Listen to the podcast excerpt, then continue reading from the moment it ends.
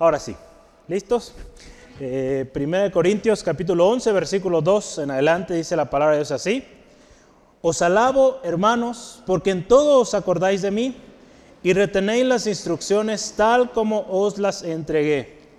Pero quiero que sepáis que Cristo es la cabeza de todo varón y el varón es la cabeza de la mujer y Dios la cabeza de Cristo. Todo varón que ora o profetiza con la cabeza cubierta afrenta su cabeza, pero toda mujer que ora o profetiza con la cabeza descubierta afrenta su cabeza. Con la cabeza descubierta afrenta a su cabeza, dice ahí, ¿verdad? Una vez más, porque lo mismo es que si se hubiese rapado. Porque si la mujer no se cubre, que se corte también el cabello. Y si le es vergonzoso a la mujer cortarse el cabello o raparse, que se cubra. Porque el varón no debe cubrirse la cabeza, pues, pues él es imagen y gloria de Dios, pero la mujer es gloria del varón. Porque el varón no procede de la mujer, sino la mujer del varón. Y tampoco el varón fue creado por causa de la mujer, sino la mujer por causa del varón. Por lo cual la mujer debe tener señal de autoridad sobre su cabeza por causa de los ángeles. Pero en el Señor, ni el varón es sin la mujer, ni la mujer sin el varón. Porque así como la mujer procede del varón, también el varón nace de la mujer, pero todo procede de Dios. Juzgad vosotros mismos. ¿Es propio que la mujer ore a Dios sin cubrirse la cabeza? La naturaleza misma ¿No os enseña que el varón le es deshonroso dejarse crecer el cabello? Por el contrario, a la mujer de por el contrario, a la mujer dejarse crecer el cabello le es honroso, porque en lugar del velo le es dado el cabello. Con todo eso, si alguno quiere ser contencioso, nosotros no tenemos tal costumbre, ni las iglesias de Dios. Vamos a orar, el Señor nos ministre esta tarde. Este es uno de los temas que me gustan porque son emocionantes. Tienen, sí, el reto de explicarlo, pero hay mucha riqueza ahí y vamos a pedir al Señor nos guíe. Padre, te damos gracias en esta tarde especial. Señor, que nos permite reunirnos, Señor, cada uno aquí presente, aquellos que escucharán posteriormente.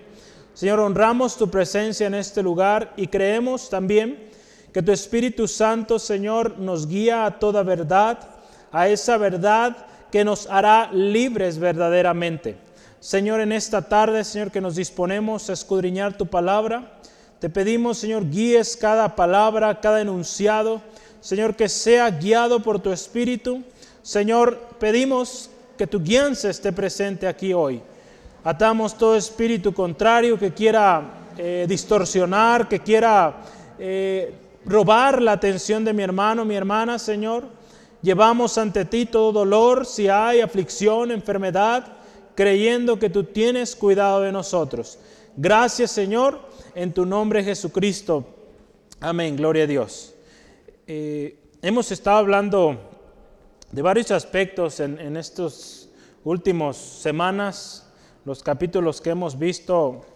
Es algo interesante porque Pablo de alguna manera estuvo considerando eh, temas importantes, relevantes para la iglesia y continúa con ello. El equipo, el, perdón, el, eh, el capítulo 11 sigue siendo temas relevantes, pero si usted se fija y analizamos un poquito más, los temas que comienzan a darse o que Pablo comienza a hablar con los corintios, hablan más del servicio en la iglesia, ¿verdad? o de alguna manera eh, su, su trabajo en la obra del Señor.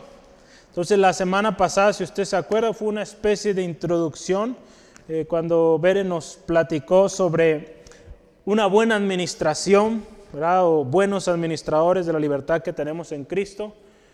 Qué importante saber eh, todo lo que tenemos en Cristo, lo hemos estado estudiando o viendo los domingos pasados, pero qué también importante será que entendamos que nuestra libertad no es razón de ofender o de lastimar, o creernos más que otros. Al contrario, esa libertad eh, nos ayuda y es beneficiosa porque nos eh, nos sirve para ayudar a otros y poder que otros también sean, eh, poder hacer posible que otros sean libres. Entonces tenemos que cuidar, veíamos, eh, al más débil, ¿verdad? Aquel que amamos, cuidarle, aunque habrá cosas que para nosotros en nuestra conciencia es correcto hacerlo, no hay problema, pero si para mi hermano resulta una ofensa, resulta una ocasión de caer, pues tendré que evitarlo, ¿no? Entonces Pablo nos lo enseña muy bien, lo vimos ahí en 1 Corintios 8, en varios ejemplos, de cómo él estaba dispuesto aún dejar de comer ciertos alimentos o, comportarse de una otra manera para que su hermano o su hermana pues no cayera, ¿no? Yo quiero empezar esta, esta tarde con una lectura aquí y dice así, habiendo corregido los abusos más privados que prevalecían entre los corintios, el apóstol comienza este capítulo a considerar aquellos que se relacionan con el modo de conducir el culto público. La vestimenta es en gran manera convencional. Una vestimenta que es propia en un país puede ser indecorosa en otro. El principio es el que insiste en este pasaje, es que las mujeres deben ajustarse en materia de vestimenta a todos los usos que exige el sentimiento público de la comunidad en la que viven. ¿Cómo ve? ¿Cómo quedó con eso? Y sí, pues queda igual, ¿verdad? Eh, no, mire, voy a tratar de resumirlo aquí. Es una introducción a este capítulo. Hoy eh, hay mucho sobre eh, la mujer. Entonces, voy a decir, hermanas, hoy nos toca, ¿verdad? Las hermanas van a decir, pues hay para todos, ¿verdad? También como hombres nos toca, hay palabra también. Y vamos a ver un tema que de hecho es algo controversial. Si usted se fija, el título de nuestro estudio hoy es, no lo anoté, el decoro en la adoración pública. El decoro en la adoración pública. Lo publicamos hoy en la tarde, pero lo voy a escribir otra vez acá.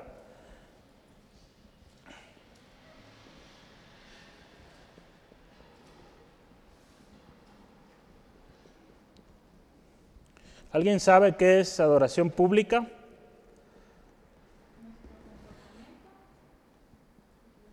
No. La adoración ante, para no, no sacar a los demás. Tampoco. adoración en el dentro de la iglesia. Así es, es la adoración eh, de alguna manera también corporativa, donde hay gente en público, es la oración pública. Los que están en la escuela de música tienen una tacha enorme, Hace algunas semanas hablamos de eso, ¿sale? Entonces eh, van a tener puntos menos al final, ah, no se crean. eso es un tema que debemos tenerlo muy claro. La oración pública es eso, ¿no? Cuando adoramos en comunión, en grupo. Entonces, eh, en particular, el tema de hoy nos habla de eso, el, decoro o la manera de conducirse cuando estamos orando en, grupo. Entonces, justamente hoy hablamos de esta parte del atavío, ¿verdad? algunas Biblias ponen así, el atavío de las mujeres, ¿verdad? En algunas versiones. El uso del velo es un tema de controversia y no se asusten, hermanas, no les vamos a poner que se pongan velo hoy, eh, ni la próxima semana tampoco, ¿verdad? Y, aún hay, hay división, mucha división con este respecto, eh, por muchos años, ¿verdad? Es importante, y hoy vamos a hablar de esto, que cuando vamos a la palabra de Dios, eh, pedir al Espíritu Santo nos guíe, ¿verdad? Porque muchas veces nos enfocamos en, en cosas como esta, por ejemplo, y que no tenemos cuidado de la interpretación de lo que quiso decir pues, el Espíritu Santo en ese mensaje. Y pues se causa, fíjese, muchos problemas en la iglesia, se caen en legalismos y aún en desvíos, ¿verdad? Que lejos de acercar, de, de promover comunión en la iglesia de Cristo, pues causan división. Entonces tenemos que tener cuidado. Y, y tristemente a veces este tipo de malas interpretaciones pues dañan a los más débiles. Y la palabra de Dios nos dice, ¿verdad? Que tengamos cuidado de los niños, de los débiles. porque Dios nos va a pedir cuentas. Entonces, este es un tema que ha sido controversial a lo largo de la historia, por eso le digo que son de los temas que me gustan, porque hay mucho que aprender, mucho que escudriñar. Eh, sinceramente, este, este tipo de temas me toma más prepararlo, porque hay que leer mucho, mucho en diferentes lugares. Pero yo le animo hoy, pida al Espíritu Santo le, le guíe, nos guíe juntos a toda verdad, esa verdad que nos hará verdaderamente libres. Entonces yo quisiera empezar hoy eh, con el primer gran subtema y es así, el orden de la sumisión del hombre. Voy a anotarlo aquí, el orden de la sumisión del hombre.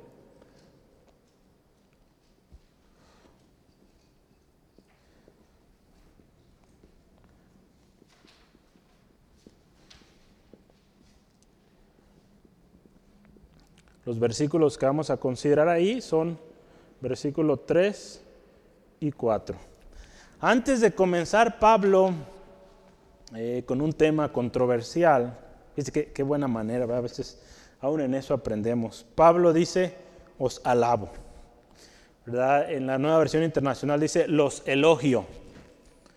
Eh, aquí va a haber un cambio de tema muy abrupto y Pablo sabía que pues, lo que venía era algo fuerte.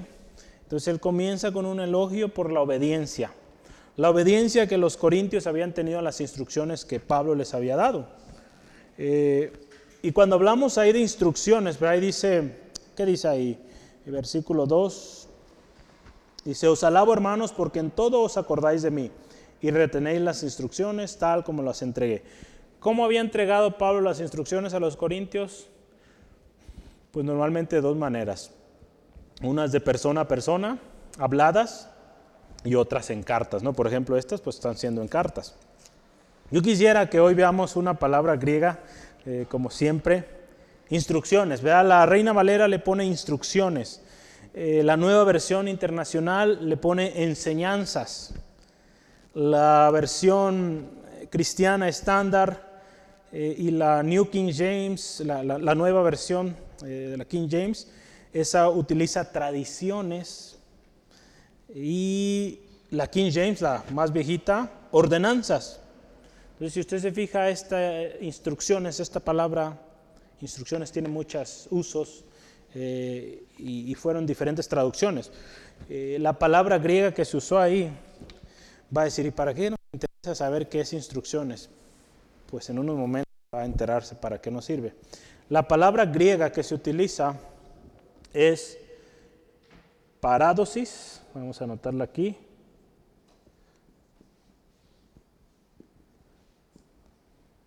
Tengo la duda si Bere usó el... No, no, Sí, porque sí oí que dio la palabra griega, pero no la vi. bueno, no la vi porque la estaba oyendo.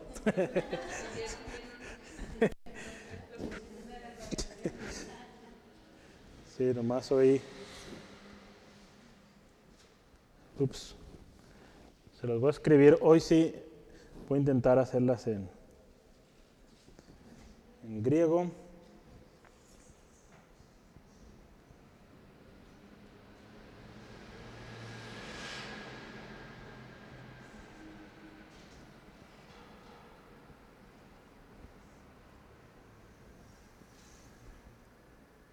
Casi, ya casi acabo.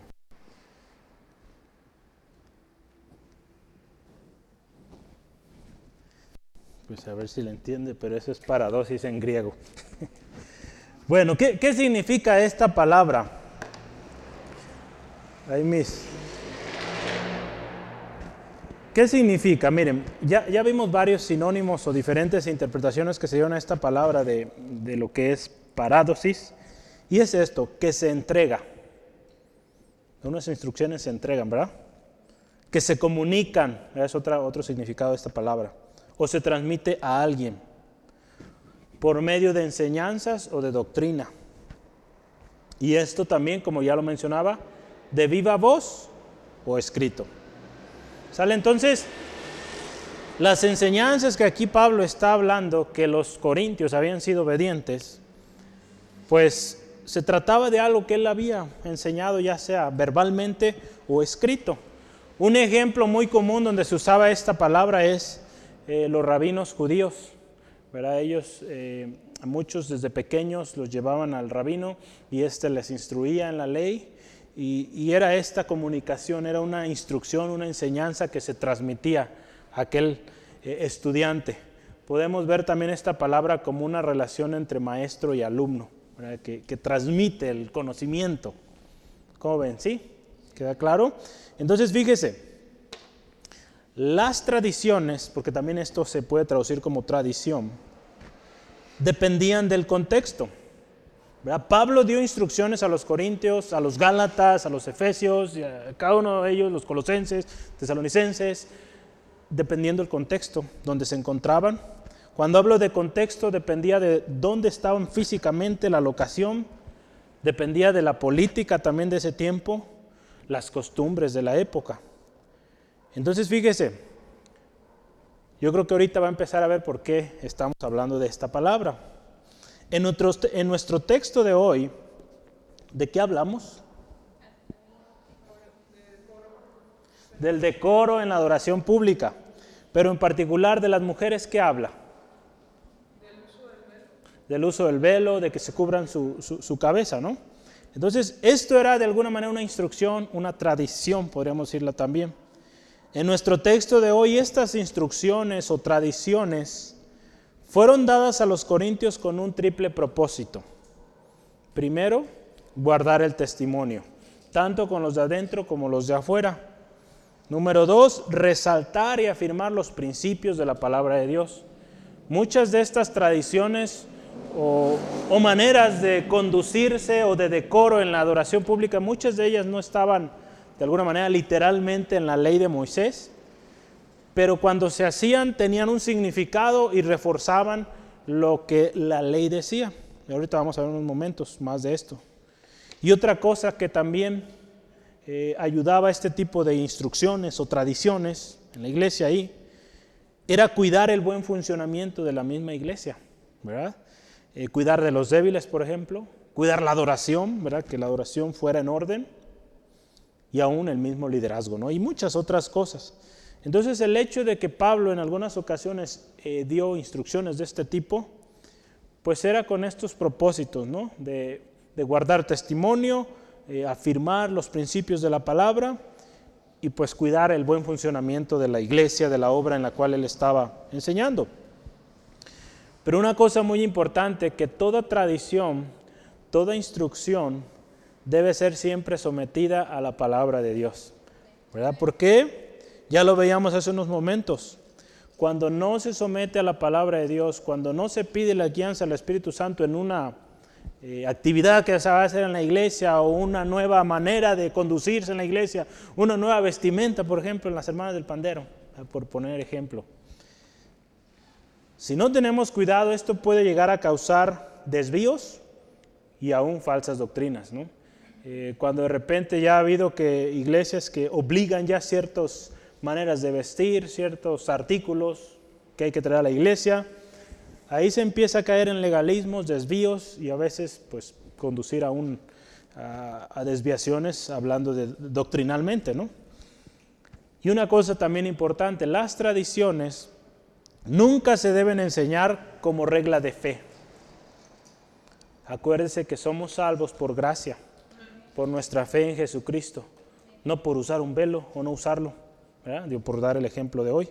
Entonces Pablo animaba a permanecer en Jesús de la manera en, en cómo había sido enseñada cada iglesia, ¿verdad? Pero también él advertía del engaño del engaño que muchos, ¿verdad? A través de tradiciones, a través de mandamientos de hombres estaban causando serios problemas en la iglesia. Entonces Pablo, fíjese, hay un texto que me gusta y que me, apoya en esto. Es, es, Colosenses y me ayuda y me acompaña, por favor. Colosenses capítulo 2, 6 al 8. Colosenses capítulo 2, versículos 6 al 8, dice así la palabra de Dios. Por tanto, él hablando a los colosenses, aquí era otro, otra iglesia, de la manera que habéis recibido al Señor Jesucristo, andad en Él, arraigados y sobreedificados en Él, y confirmados en la fe, así como habéis sido enseñados, abundando en acciones de gracias. Fíjese, aquí está hablando, como fueron o como recibieron al Señor Jesucristo, como recibieron la enseñanza, así sigan.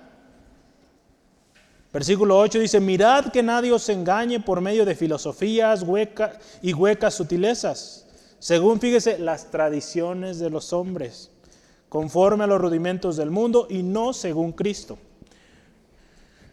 Cuando no somos guiados en este tipo de instrucciones o enseñanzas o tradiciones, créame que se llega a un error y en muchas ocasiones a una desviación tremenda que muchas denominaciones, aún sectas, se han forjado o se han formado de una desviación así. Por eso tenemos que tener mucho cuidado. Pablo hablaba a las iglesias y les decía, de la manera que ustedes recibieron a Cristo, y lo podemos decir de otra manera, en la ciudad donde están, en la iglesia donde están, de la manera que se les predicó el Evangelio, de esa manera sigan. ¿Y por qué es importante esto?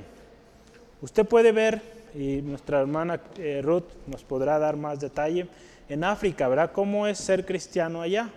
Muy distinto a como es aquí en México, yo creo, ¿verdad? Sí. Es muy distinto su manera, quizá aún si hablamos de manera de vestir en algunos eh, lugares, allá en muchos lugares pues ya nos vestimos casi igual, pero hablando de la vestimenta es un ejemplo, hablando de sus cantos, por ejemplo, en la adoración, es muy distinto a como nosotros cantamos. A me tocó estar en una iglesia en, Londres y, era, era puro, puro piano. Y, a mí me gustó mucho, se veía muy bonito porque tomábamos el, el himnario. Yo no sabía ni cuándo empezar, pero ellos ya bien ordenaditos empezaban parejito y era una maravilla. Se veía muy lindo. Entonces, diferentes contextos, diferentes iglesias, Pablo les decía, de la manera que fueron enseñados, de la manera que ustedes recibieron a Cristo, sigan en esa, en esa manera. No decimos con esto que nuestros hermanos bautistas, por ejemplo, en ese caso esa iglesia era una iglesia bautista, pues ya no son salvos, ¿no? Dios en su gracia, así los formó, así están creciendo, así están siendo bendición. Gloria a Dios. Nosotros aquí con relajo, batería y tanta cosa. Gloria al Señor por esa oportunidad que nos da, ¿no? Eh, de servirle, pero siempre cuidando, acuérdese, que esas tradiciones o esas maneras de conducirnos no sean normas de fe o de alguna manera requisitos para ser salvo, por decirlo de otra manera. Entonces, fíjese, Pablo empieza con esto y tuvo un buen comienzo porque está a punto de hablar de algo importante, algo que cuesta trabajo en muchos contextos, pero que nos enseña mucho. Y antes todavía más de, entrar en tema, Pablo habló otra cosa, el orden de la sumisión del hombre. ¿Qué dice el versículo 3? ¿Cómo empieza? Pero quiero que sepan, o quiero que sepáis, que dice, Cristo es la cabeza de todo varón. A Jesús, la cabeza. Entonces, Pablo dice, podrá haber muchas eh, particularidades en la iglesia, eh, maneras de adorar quizá, o aún de enseñar, pero Cristo debe llevar la preeminencia. Cristo es el Señor, la cabeza de todo varón. Colosenses 1, 17 al 18. Dice así la palabra de Dios. Y Él es antes de todas las cosas. Y todas las cosas en Él subsisten. Está hablando de Jesús. Y Él es, fíjese, la cabeza, dice, la cabeza del cuerpo que es la iglesia, el que es el principio, el primogénito entre los muertos, para que en Él todo tenga la preeminencia. Entonces Jesús, la cabeza. Entonces vamos a hablar de muchos temas hoy. Pablo está haciendo a los Corintios. Pero no se olviden de esto, Cristo. Es por eso que siempre animamos a las personas, sobre todo a veces que vienen con problemas eh, previos en otros lados, decirle, ponga su mirada en Jesús. No ponga la mirada en el hombre, porque el hombre falla. Somos falibles, pero Cristo no falla. Entonces Pablo lo empieza muy bien. Y Pablo, dado que está a punto de hablar también de un tema eh, algo controversial, pues también dice, el varón es la cabeza de la mujer. Ya dijo Cristo, cabeza de todo varón, y ahora el varón, cabeza de la mujer. Efesios 5, versículo 22 al 23. Este texto lo vimos mucho con detalle en los estudios de matrimonios. Efesios 5, 22 al 23 dice, las casadas estén sujetas a sus propios maridos como al Señor, porque el marido, fíjese, es cabeza de la mujer, así como Cristo es cabeza de la iglesia, la cual es su cuerpo y Él es su Salvador. Entonces, el varón, cabeza de su mujer. Y Pablo termina aquí también hablando algo muy importante. Dios. Dios, la cabeza de Cristo. Qué importante, fíjese, y qué principio tan eh, relevante nos enseña aquí nuestro Señor Jesús. Aún siendo Jesús, quien es Jesús, Él reconoce su Padre, la autoridad de su Padre. Hay un texto que quisiera eh, que me ayude y tome nota y lo, lo vea. Juan 14, 28. Dice, habéis oído que yo os he dicho, voy y vengo a vosotros. Si me amáis, permítanme un segundo, es Juan 14, 28. Sí, así es. Dice, si me amareis, os habríais regocijado, porque he dicho que voy al Padre, porque el Padre mayor es que yo. La última parte es la que queremos resaltar aquí. Jesús reconoce también y nos enseña este principio aún también de sumisión.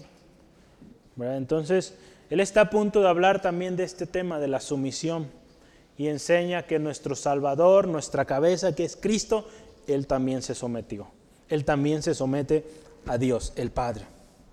Entonces, fíjese, Pablo está a punto de hablar algo controversial, Él prepara el terreno. Qué, bueno es ver estos ejemplos y y actuar o hablar de esta manera, ¿no? No irnos directo a veces al grano y pues a veces pues, la regamos, ¿verdad? Pero bueno, Pablo dice, con estas tres afirmaciones asegura tres cosas. Número uno, la preeminencia de Cristo sobre todo varón. Cristo, Él es el importante. Número dos, el principio del varón como cabeza de su esposa. Y número cuatro, la soberanía de Dios pero también doble ahí el ejemplo de la sumisión de Cristo al Padre. El escritor Charles Hodge dice, antes de mencionar lo que pretendía condenar en primer lugar, enuncia el principio sobre cuál se basa su condena. De modo que cuando los corintios asintieran este principio y dijeran, sí, estas tres cosas son verdad, no podrían dejar de asentir a la conclusión a la que necesariamente se conduce. Este principio es que el orden y la subordinación impregnan todo el universo y son esenciales para su ser. La cabeza del hombre es Cristo. La cabeza de la mujer es el hombre y la cabeza de Cristo es Dios. Pablo con este ejemplo o estas palabras, afirmaciones que empieza, él da este, este orden que es en todo el universo. Todo ser se somete a alguien. Si hablamos del hombre, Cristo. Si hablamos del Señor Jesús, el Padre. Entonces, si hablamos, por ejemplo, de las bestias del campo y todo eso, pues Dios también le dio al hombre dominio, ¿verdad? Sobre estos animalitos, por ahí en Génesis, los primeros capítulos. Entonces, ¿cómo ve? ¿Ya, ya encontró el sentido por qué hablamos de tradiciones? Tradiciones, ¿sí? Va a empezar a hacer un poco más de sentido conforme avanzamos, pero esa es la razón. Las tradiciones tienen que ser siempre, acuérdese, llevadas de acuerdo a la palabra, ¿verdad? Eh, pidiendo al Espíritu Santo la guianza y entonces hacerlo o no hacerlo, ¿verdad? Y si vemos que otros lo hacen, pues también respetar, ¿no? Vamos a ver ahora sí y entrar directo. El tema de cubrirse la cabeza. Así se llama el siguiente subtema. Cuatro. Ay, no, tres. Dos.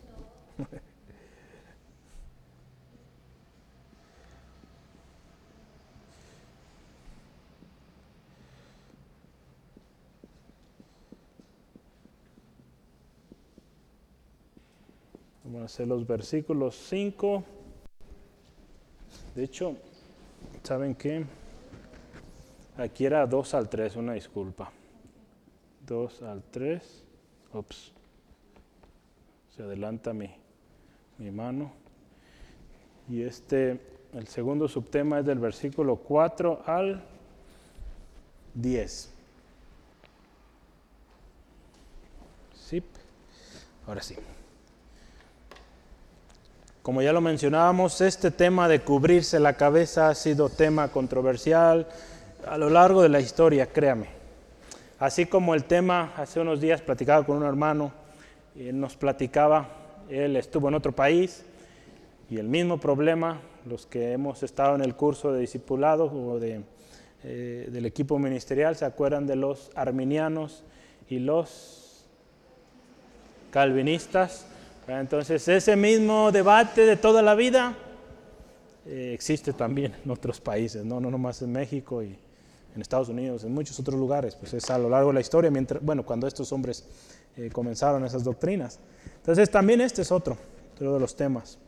Hay principios, fíjese, muy relevantes en este texto y que estoy seguro que pues el objetivo de Pablo no era causar tanta controversia en la iglesia.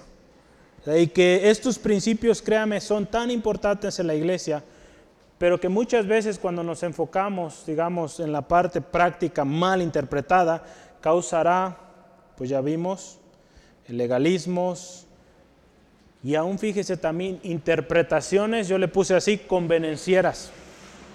A veces se va a utilizar este tipo de textos para someter, ¿verdad? O para, pues sí, al final de cuentas, ejercer dominio excesivo sobre la mujer en este caso. Y, pues mal fundado. Entonces yo quisiera hoy, para ayudar a entender este texto, porque va a haber mucho ahí material que, platicar, voy a hacer una tabla aquí. Eh, en cada punto, usted, yo le animo, vaya dejando espacio para que ponga notas, porque hay algo de material para cada uno. Entonces, pues vamos a empezar. A ver, voy a usar negro aquí. Una tabla muy sencilla. Va a ser así. Lo divide a la mitad. Lo vamos a poner arriba. Y en la primera vamos a ponerle el varón. Y en la segunda, la mujer. ¿Sale? Entonces, vamos a empezar con el versículo 4. El primer punto es con la cabeza cubierta.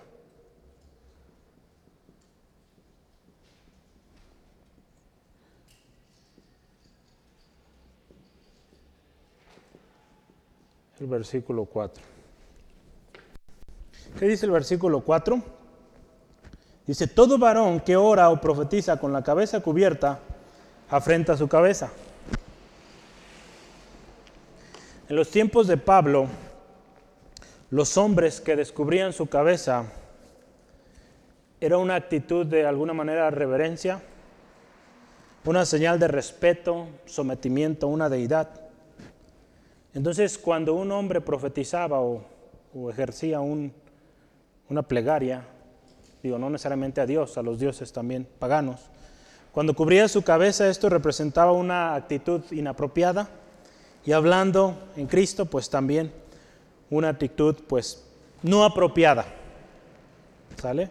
Entonces, si usted se fija y ve el texto y dice que el hombre que se cubre la cabeza o que profetiza, dice que ora o profetiza con la cabeza cubierta, afrenta su cabeza. Esta parte de afrenta su cabeza ha tenido a lo largo de la historia dos interpretaciones. La primera es que afrenta a su propia cabeza físicamente hablando.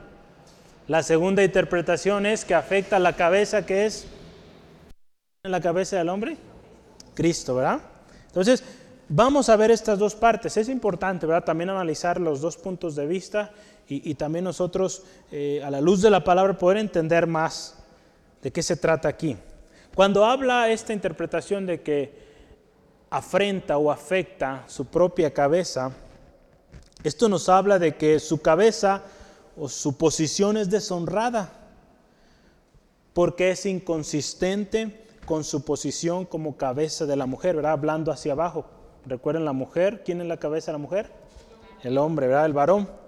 Entonces, eh, cuando se habla de que se cubre la cabeza, si vemos hacia adelante, nos habla de que la mujer debe cubrirse la cabeza. Entonces, esta interpretación, esta primera interpretación nos habla de que cuando un hombre se cubre la cabeza está tomando o haciendo cosas que no están en su posición o en su rol, ¿verdad? El cubrirse la cabeza es para las mujeres y no para el hombre. De un ejemplo muy general en este que lo podemos agregar aquí eh, es este, ¿no? Imagínese un soldado en el ejército, un general también en el ejército. Un general, él tiene su propia vestimenta, tiene sus propias medallas o lo que ellos llevan, sus insignias. Él no puede un día nomás porque él quiere ponerse la vestimenta de un soldado común, un soldado raso. Porque lo que está haciendo ahí está reduciendo su, autoridad, su posición. Si alguien que no lo conoce lo ve, lo va a tratar como pues un soldado común. Entonces, esta primera interpretación nos habla de esto. El hecho de que un hombre se cubra su cabeza para orar en este contexto significa que pues no está ejerciendo su posición, la posición que le corresponde. ¿Sí? ¿Queda claro? ¿Vamos bien?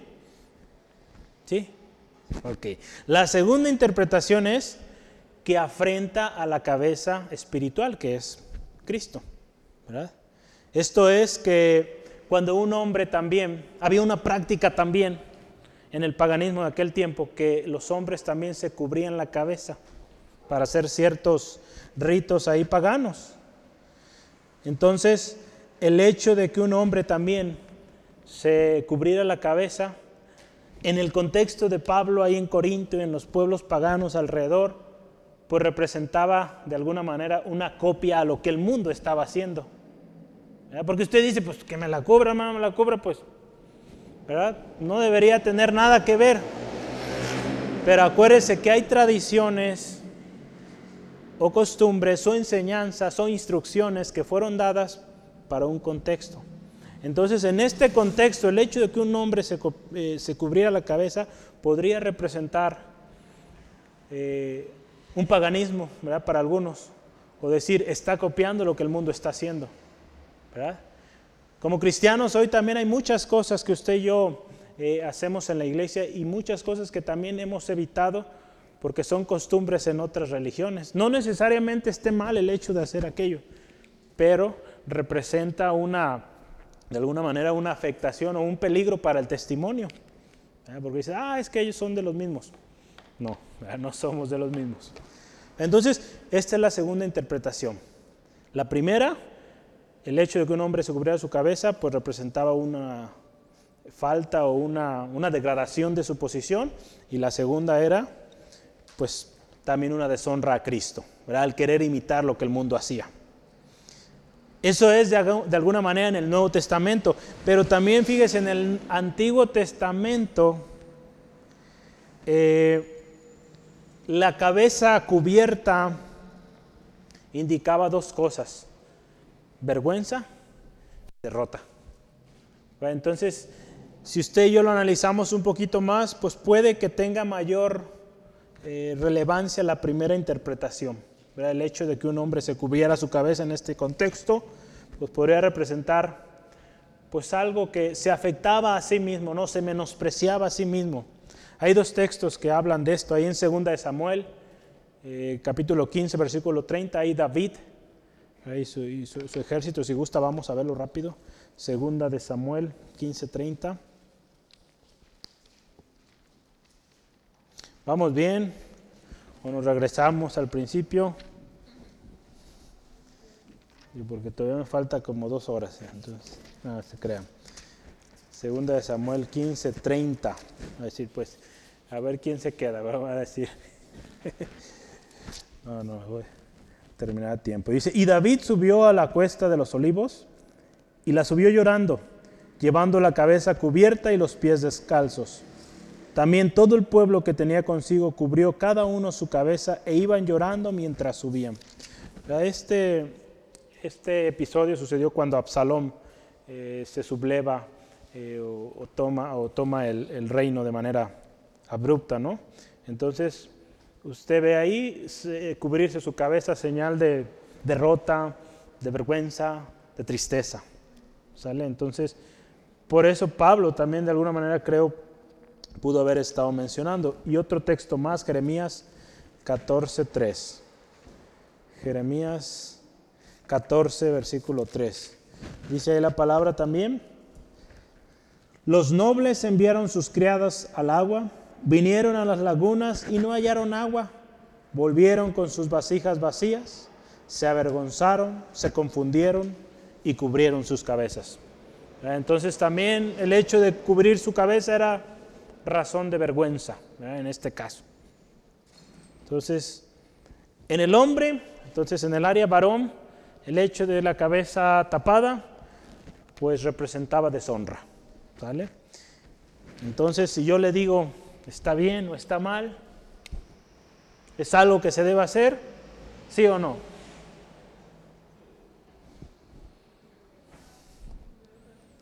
No. no debe de menospreciarse, no debe causar deshonra ni a sí mismo, ni mucho menos al Señor Jesucristo. hoy en día no tenemos estas prácticas de cubrirnos la cabeza, mucho menos las mujeres. Entonces, eh, lo que queremos aprender es el, digamos, la enseñanza interna que nos da este texto, ¿sí?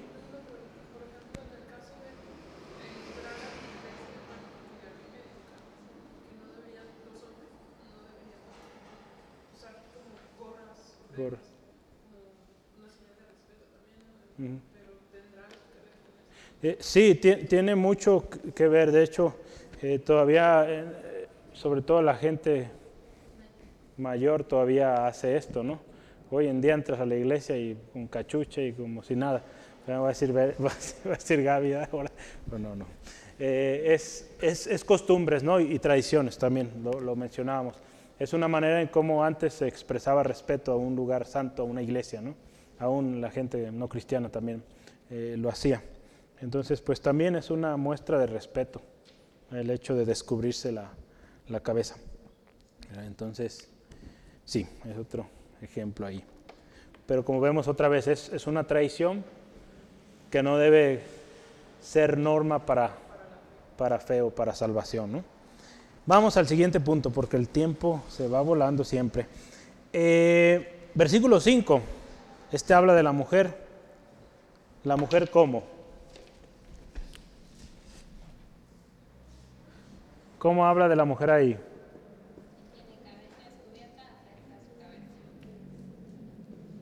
Entonces es la mujer con la cabeza descubierta.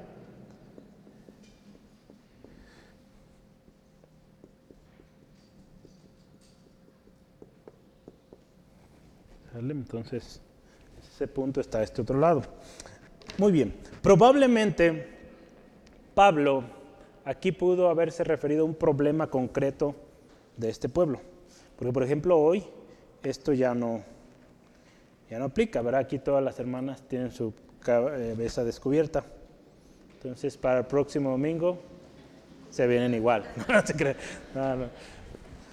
Entonces, miren, las mujeres en este tiempo, eh, las mujeres no creyentes, claro está, que lideraban oraciones o plegarias a los dioses paganos, lo hacían así, con su cabeza descubierta. En sus reuniones paganos, aquellas mujeres eh, profetizas o no me acuerdo cómo le llamaban, hechiceras y todas esas eh, serie de roles que tenían el paganismo en aquel tiempo, eh, así ejercían sus plegarias, sus oraciones, sus ritos, ¿no? Entonces, de alguna manera, Pablo quería evitar ese mal testimonio en la iglesia. El hecho de ver mujeres de esta misma manera también en la iglesia. Que, que, los pudieran confundir, ah, mira, son de las mismas, ahí también hacen lo mismo. Entonces, no. Es probable, fíjese, que Pablo estuviera exhortando a no traer esas costumbres paganas a la iglesia, puesto que representaba, fíjese, una falta de testimonio también en muchos de los casos, muestras de rebeldía o deshonra a la cabeza. ¿Y cuál es la cabeza de la mujer? El varón, ¿verdad? Entonces, fíjese, podemos notar también aquí el problema de que cuando una mujer toma lugar del hombre, esto no es correcto, no es bíblico. Entonces, fíjese toda la significancia que tiene una simple, eh, digamos, un simple enunciado, eh, una simple tradición que hoy ya no aplica, pero que nos enseña mucho ahí.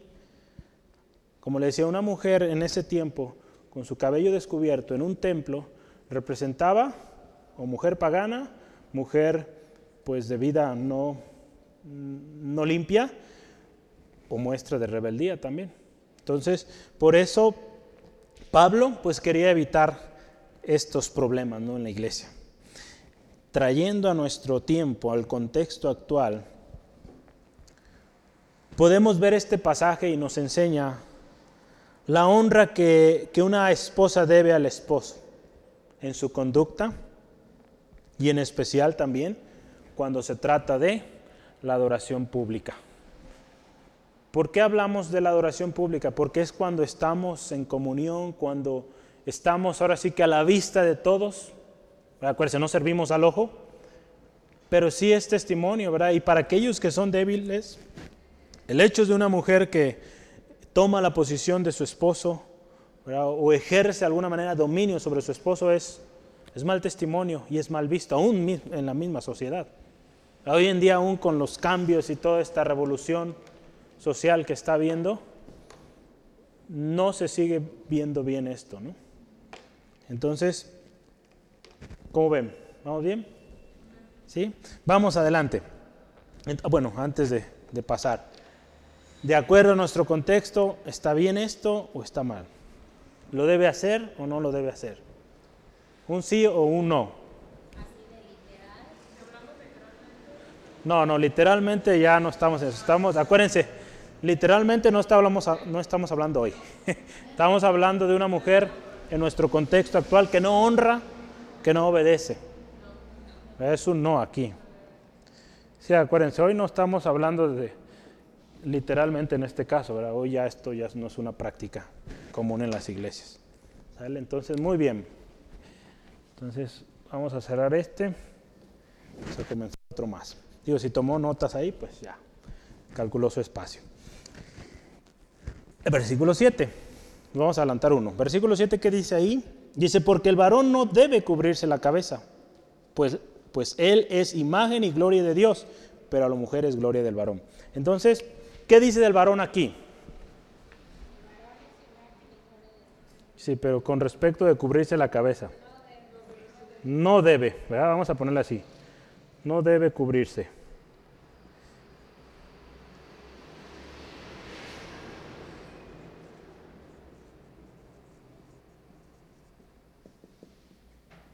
Versículo 7. ¿Sale? ¿Por qué? Recordemos, dice la palabra de Dios en Génesis 1.26, que el hombre fue creado a la imagen y semejanza de Dios. Aquí dice la palabra, aquí en este texto, que el hombre es, ¿qué es? Imagen y gloria de Dios. ¿Verdad? Podemos ver esta palabra también, semejanza, gloria. Entonces eso es el hombre. Acuérdense, el hombre representa la autoridad de Dios. El hombre fue investido con autoridad, pero no, fue la mujer. Si usted ve la Biblia, Génesis, antes de que creara la mujer, dice la palabra que Dios le dio dominio sobre todas las bestias del campo, del aire, las aves. Después creó a la mujer. Pero gloria a Dios, también hay algo especial de la mujer. La mujer es gloria de su marido. ¿Verdad? ¿Por qué será esto? ¿Alguien tiene alguna idea? ¿Por qué la mujer es gloria de su marido o de su, sí, de su esposo? ¿Alguien? De otras palabras, la mujer muestra la gloria de su esposo. Génesis 3:16, véalo. A la mujer le dijo, multiplicaré el gran manera los dolores en tus preñeces, con dolor darás a luz tus hijos y tu deseo será de tu marido y Él se enseñará de ti. Desde ahí el principio está, está dado, ¿no? Pero ¿cómo es que la mujer es o llega a ser la gloria de su esposo. Aquí hay varias hermanas mujeres, pero ¿qué opinan hermanas? ¿Cómo es que usted, si no es casada, va a ser gloria de su esposo? O si está casada, ¿cómo es que usted es gloria de su esposo? No que se llame gloria. ¿eh? Con su conducta, muy bien. En su sumisión, respeto. La mujer es gloria de su esposo porque refleja las riquezas o la gloria que tiene su esposo. Si ella es sumisa, pues exalta también o de alguna manera da gloria o da buen ejemplo de aquel que es su cabeza. ¿Sale?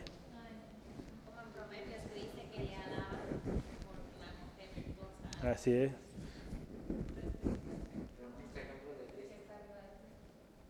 Así es.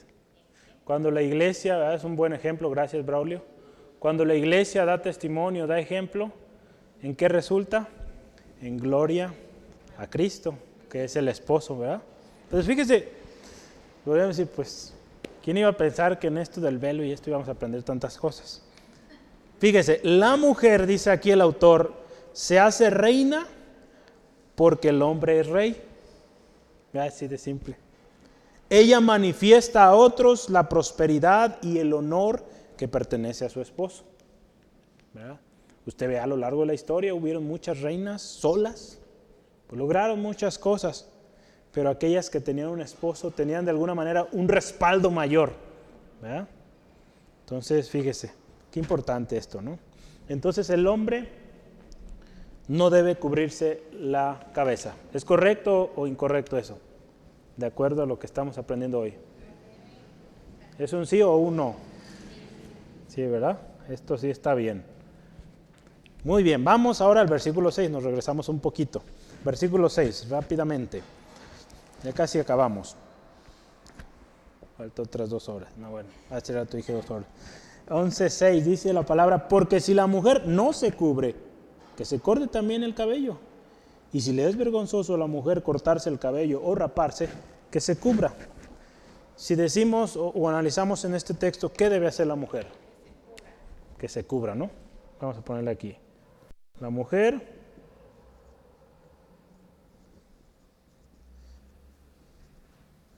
que se cubra. Versículo 6. Voy a leerle esta cita. Si desea ser considerada una mujer respetable, déjele o déjela confirmar el uso establecido. Pero si no tiene en cuenta su reputación, que actúe como otras mujeres de su clase. Fíjese, está feo ahí, o está fuerte la frase, pero si desea ser una mujer respetable, que se cubra. Y cuando hemos hablado hoy de cubrirse es que reconozca la autoridad, que se someta, que viva en sumisión, dando honor a aquel que es su cabeza. De lo contrario, si no le interesa su reputación, su, honor, pues que actúe como las del mundo.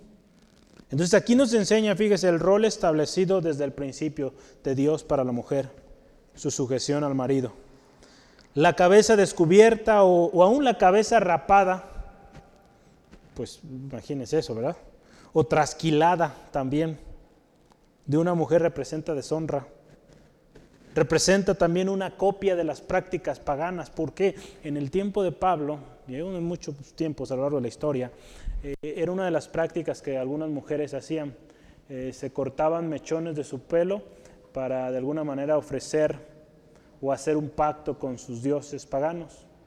Entonces el hecho de que una mujer eh, se rapara o también ahí usa la palabra, es muy similar a la de trasquilarse o cortarse pedazos de pelo, eh, pues representaba deshonra, era la cabeza. Entonces fíjese la mujer, por lo tanto, que se cubra, ¿verdad? ¿Cómo ven? Entonces esto es un sí o un no. Un sí, ¿verdad? Acuérdese, no estamos hablando hoy literalmente.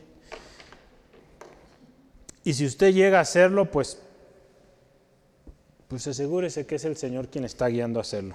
Hoy esto está aprendiendo que fue una tradición para el contexto actual, perdón, contexto de ese momento.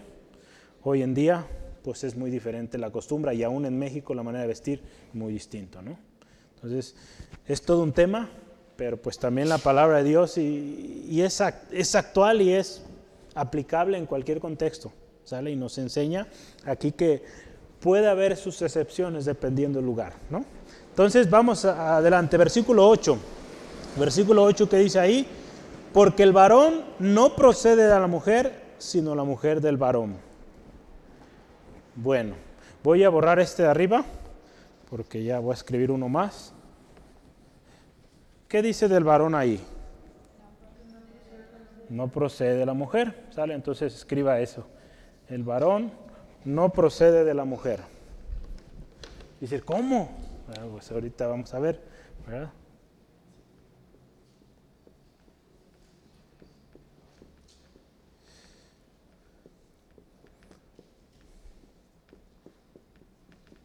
Versículo 8. Muy bien. Es simple.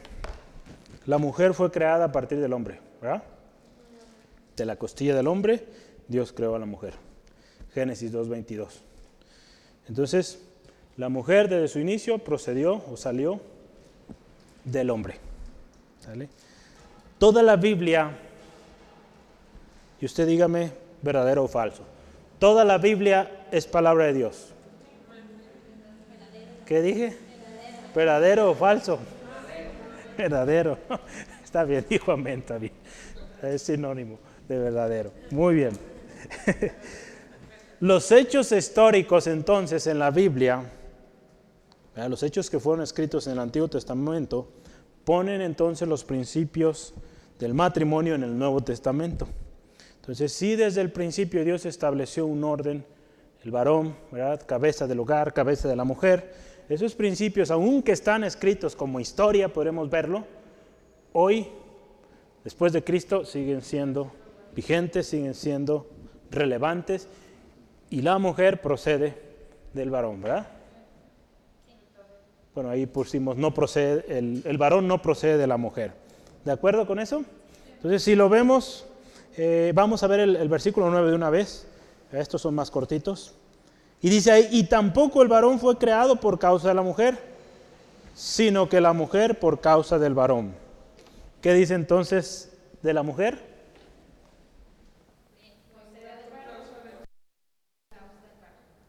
Entonces podemos ponerle ahí, creada a causa del varón.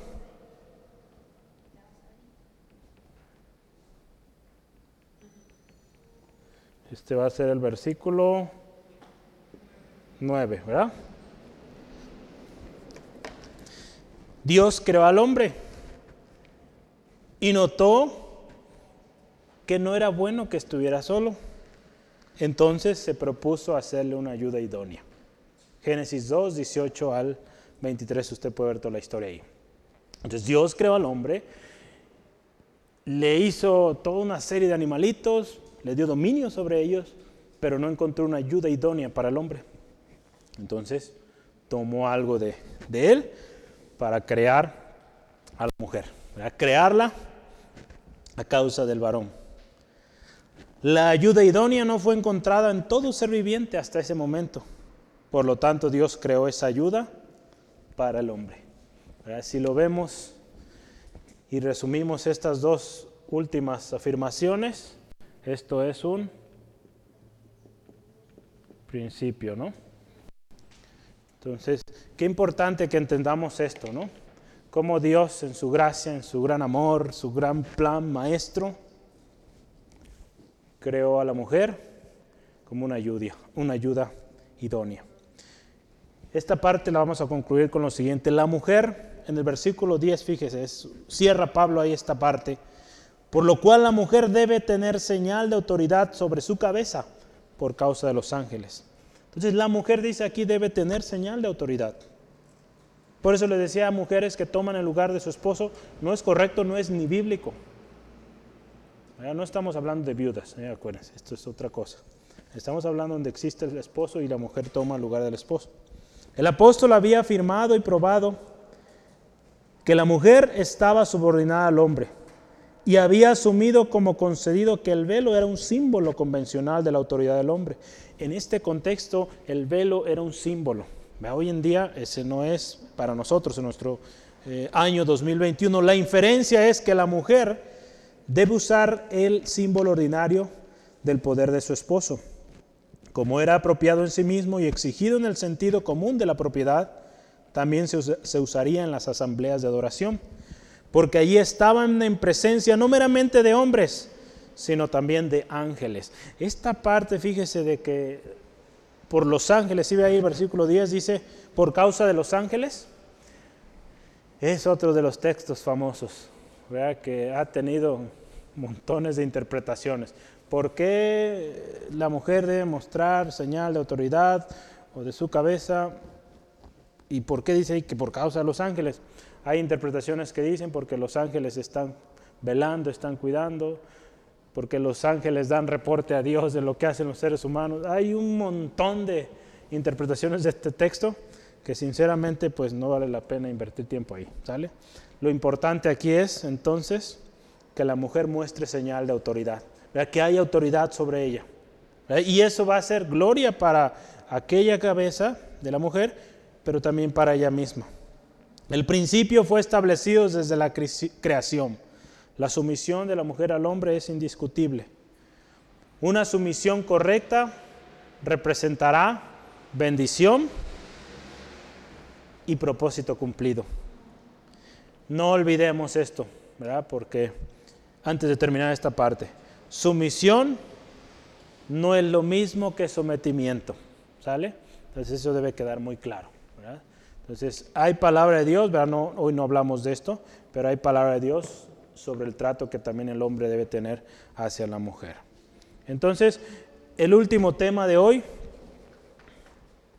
vamos bien, ya notó todo esto, yo creo, ¿verdad? Si no, ya lo borré.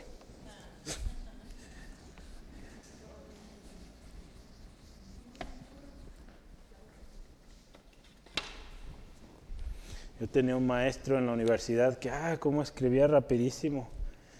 Y en aquellos tiempos no teníamos celulares como hoy. No, pues era... no, me perdía. Cuando él acababa, empezaba a explicar y yo todavía no acababa de escribir. No, pues nunca le entendí nada porque no alcanzaba a oír la explicación por andar escribiendo. Gracias a Dios pasé. Ya estoy aquí. pero fue de las materias más difíciles.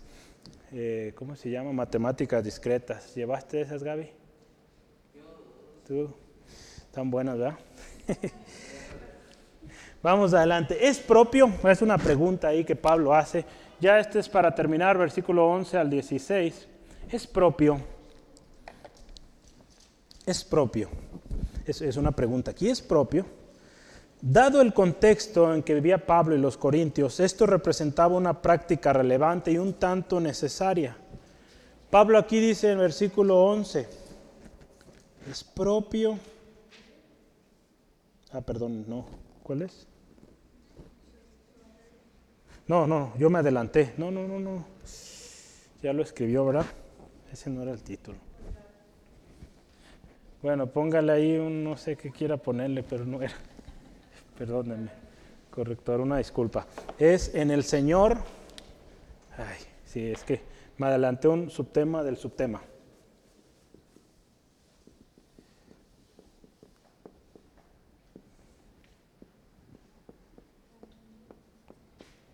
En el Señor, ¿cómo son las cosas? Ahora sí es. Ahora sí, 11 al 16. Ese era el subtítulo, una disculpa. Eh, fíjese cómo Pablo empieza esta primera parte y dice ahí en el versículo 11, y así empieza. Pero en el Señor, está hablando en Cristo, ni el varón es sin la mujer, ni la mujer sin el varón. Fíjese, qué importante esto. Porque así como la mujer procede del varón, también el varón nace de la mujer. Fíjese, al final de cuentas pero todo procede de Dios. Dios creó tanto al hombre y a la mujer y ambos se complementan. ¿Sí? Usted vea Génesis 2, pero ahí está bien descrito de 18 al 23. El hombre necesita ayuda. Dios le creó esa ayuda y, se complementan uno al otro. Entonces hay una necesidad mutua. Hay una necesidad de, de ese complemento de hombre y mujer. Por eso, estas, por eso todas estas distorsiones que se están dando últimamente no tienen sentido, no tienen principio, pues no son bíblicas, no son de Dios. Entonces el principio de Dios es este, se complementa uno al otro, el hombre y la mujer. Porque acuérdese una cosa más, apuntan a una verdad, apuntan a algo que es eterno, a la relación de Cristo Jesús y su iglesia. Entonces fíjese cómo Dios en su plan de haber creado al hombre y a la mujer, complementándose uno al otro, nos enseña también una gran verdad cómo es Cristo con la iglesia. La iglesia no, no puede ser nada sin Jesús. ¿verdad? Entonces fíjese el versículo 13, ahora sí, ahí era donde iba la pregunta. Versículo 13. Juzgad vosotros mismos, ¿es propio que la mujer ore a Dios sin cubrirse la cabeza? Ahora sí, ahí es propio. ¿Es propio? Yo les pregunto a ustedes, ¿es propio? Dado el contexto en el que vivían Pablo y los Corintios, era propio. Pero fíjese algo muy bonito aquí. Pablo apela al juicio de los hermanos, ¿verdad? porque le dice, juzguen ustedes. Él les da la libertad. Ustedes analícenlo. Vean cómo está su ciudad. Si hoy Pablo nos dijera aquí en Guadalajara, juzguen ustedes, hermanos de Centro de Fe Angulo. Es propio que la mujer en el año 2021 use eh, velo, pues tendríamos una respuesta, ¿verdad? Yo creo que muy distinta a los corintios en este tiempo. Eh, quizá él pudo habernos dicho de otra cosa, ¿no? Sé, hay otras cosas que podríamos hablar ahí. Sin embargo, fíjese, Pablo hace esto. Jesús también, fíjese, nos enseñó a juzgar, o, nos enseñó más bien con respecto al juzgar con un justo juicio. ¿verdad? Algunas situaciones que no necesariamente siguieron con la tradición o con el mandamiento. ¿Verdad? Jesús en una ocasión les dice a sus discípulos, juzguen con justo juicio. ¿verdad? Yo voy rápidamente, si alcanza a verlo ahí en eh, Juan 7, 23 al 24. Dice así la palabra. Si recibe el hombre la circuncisión en el día de reposo, para que la ley de Moisés no sea quebrantada, ¿os enojáis conmigo porque en el día de reposo sané completamente un hombre? No juzguéis según las apariencias, sino juzgad con justo juicio. En una ocasión Jesús verá sana a un enfermo en el día de reposo que podrían decir, y ellos así lo juzgaron, ¿verdad? Dijeron, en el día de reposo no puede ser nada. Digo, a ver, no circuncidan ustedes en el mismo día de reposo, ¿verdad? Y muchas otras cosas, ¿verdad? Jesús también en una ocasión habló de, de su animalito que cae en el día de reposo, cae en un pozo. No lo va a sacar aunque sea el día de reposo. Entonces Jesús aquí nos enseña, ¿verdad? Que tenemos que entender y, aquí es donde llegamos a una cosa que estábamos platicando hace algunas semanas eh, sobre los principios, los mandamientos. Un mandamiento podrá en algún momento mm, ser modificado o en algunos casos aún anulado, porque no, no da con el contexto o la situación que se está viviendo ya en ese momento. Si hablamos de las reglas o los mandamientos que dio al pueblo de Israel, pues no todas aplicarían para hoy en nuestros días. Ahí se estaba, imagínense, se estaba formando una nación entera. Entonces había que haber, o tenía que haber más bien, reglas de todo tipo, aún de lavarse las manos, de lavarse, todo lo que requiere pues un ciudadano o una persona limpia y saludable. Entonces Dios dio mandamientos para todo ello. En nuestro contexto hoy en día es muy distinto. Y muchos de esos mandamientos ya no aplican a nuestro tiempo. Entonces fíjese qué importante Jesús también enseñó esto.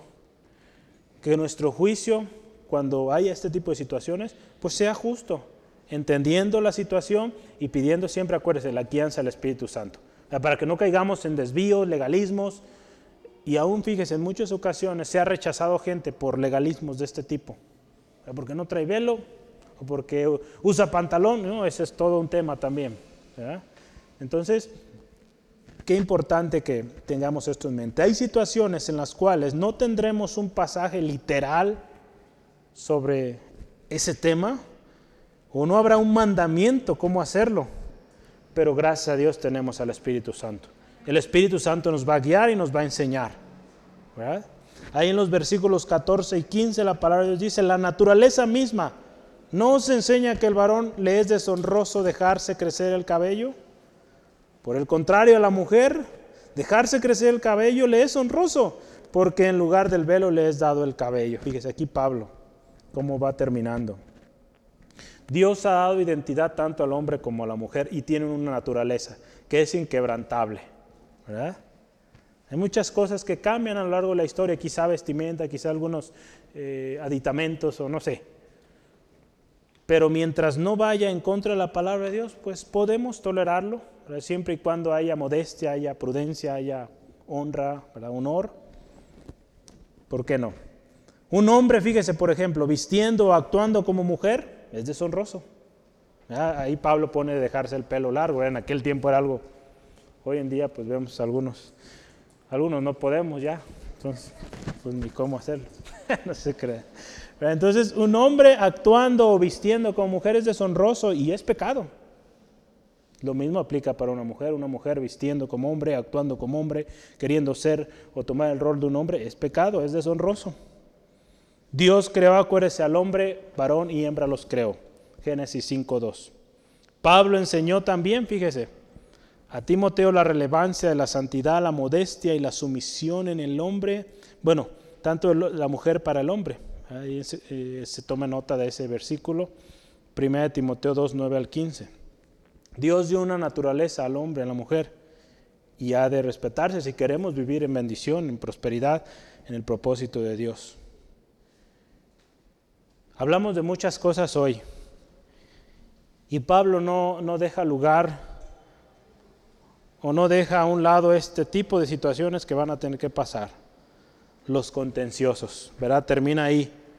Con todo eso, con todo lo que hablamos, si alguno quiere ser contencioso, versículo 16, nosotros no tenemos tal costumbre ni las iglesias de Dios. Le voy a leer la nueva versión internacional. Si alguien insiste en discutir este asunto, el que Pablo ahí estaba dirigiéndose, tenga en cuenta que nosotros no tenemos otra costumbre, así somos y así vamos a seguir. Dice ahí, ni tampoco las iglesias de Dios. Entonces, en el contexto de Pablo, las hermanas habría que cubrirse, los hermanos su cabeza descubierta mientras oraban, mientras predicaban. Así era su costumbre, así era su tradición, así era su instrucción y así van a seguir no había para qué discutir sobre el tema. Entonces, si pedía opinión, pues podría hablarse, pero con respecto a esta iglesia en Corinto, no hay ni para dónde, ¿sale? Podemos ver entonces este último pasaje como una conformidad. Estaban conformes con eso, que la mujer usara velo y que el hombre pues no lo usara. Era, había conformidad y estaban de acuerdo, no iban contra de la palabra, al contrario, lo vimos hoy, reforzaba principios de la palabra de Dios, por lo tanto, se hacía y no había problema. No era algo que merecía discusión. Yo voy a terminar aquí. De acuerdo con el contexto que vivía la iglesia en Corinto y las demás de su época, el seguir esta costumbre del velo representaba un reconocimiento de la autoridad de Dios, de Cristo y del hombre. Representaba obediencia a los principios de la palabra testimonio hacia los de dentro y los de fuera y un orden correcto en la iglesia.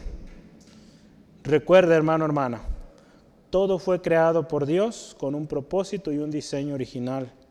Dios es soberano y su verdad siempre va a ser útil en cualquier época, en cualquier circunstancia.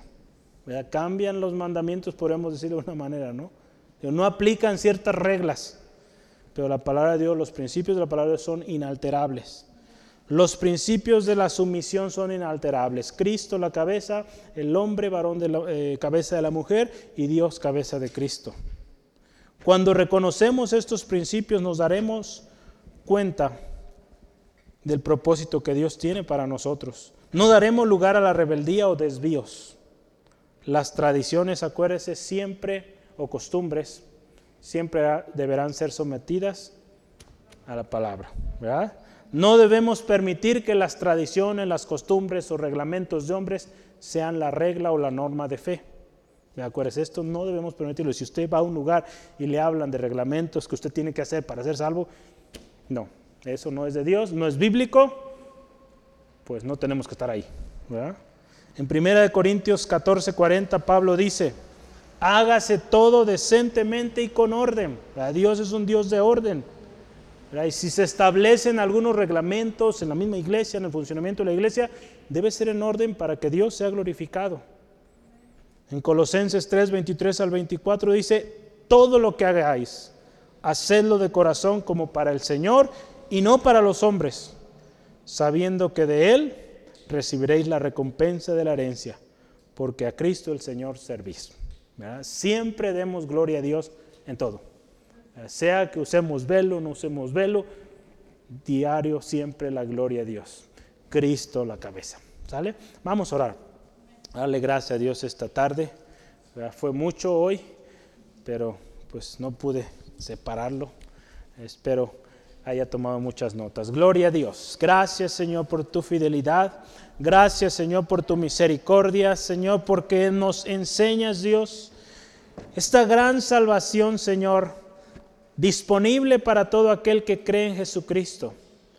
Señor, que en esa gran gracia que tú derramaste, Señor, te plació, Señor, hombres, mujeres, de diferentes lenguas, de diferentes contextos, pueblos, naciones. Señor, tu palabra llegó y trajo salvación, trajo libertad, y qué glorioso es. Señor, ayúdanos cuando hablamos de nuestro servicio en tu obra, la adoración que ejercemos en público. Señor, sepamos bien discernir aquellas cosas que de alguna manera serán mandamientos o tradiciones que no necesariamente y que no tendrán ningún efecto en nuestra salvación, pero que sí tendremos que siempre llevarlo a la luz de tu palabra, Señor. Señor, y aquello que es bueno como tu palabra lo dice, lo retengamos y lo que no lo desechemos. Ayúdanos a guardarnos también de juzgar aquellos que practican algunas eh, ordenanzas que nosotros no, sabiendo, Señor, que la misma gracia que nos salvó a nosotros, también a ellos les fue otorgada. Señor, ayúdanos a ser llenos de tu Espíritu Santo y poder ser también obedientes a su voz. Cuando hay alguna tradición, costumbre, Señor, que no va de acuerdo a tu palabra, Señor, que está dando mal testimonio, seamos obedientes para dejar de hacerlo. Señor, revélanos tu propósito. Queremos ser testimonio. Que nuestras palabras, nuestros hechos, nuestra manera de hablar, nuestra manera de actuar, aún de vestir, Señor, honre y glorifique tu nombre. Señor, que tanto hombres como mujeres vivamos en sumisión, cada uno en el rol que tú nos has colocado, Señor. Gracias Dios por esta enseñanza hoy. Señor, si hay alguien que necesita sanidad, si hay alguien que necesita, Señor, reconciliarte contigo, Padre, hoy dale ese, esa luz que Él pueda, ella pueda, Señor, hoy reconocer que te necesita y venir a ti, Señor. Gracias por tocar corazones hoy. Gracias, Señor, por sanar, porque tú eres nuestro sanador. Y por tus llagas, Señor Jesucristo, hemos sido sanados. Guarda, Dios, a mi hermano, a mi hermana en camino a casa. Líbrales de todo percance. Que tu gracia, tu misericordia abunde con cada uno. En el nombre de Jesús. Amén, amén.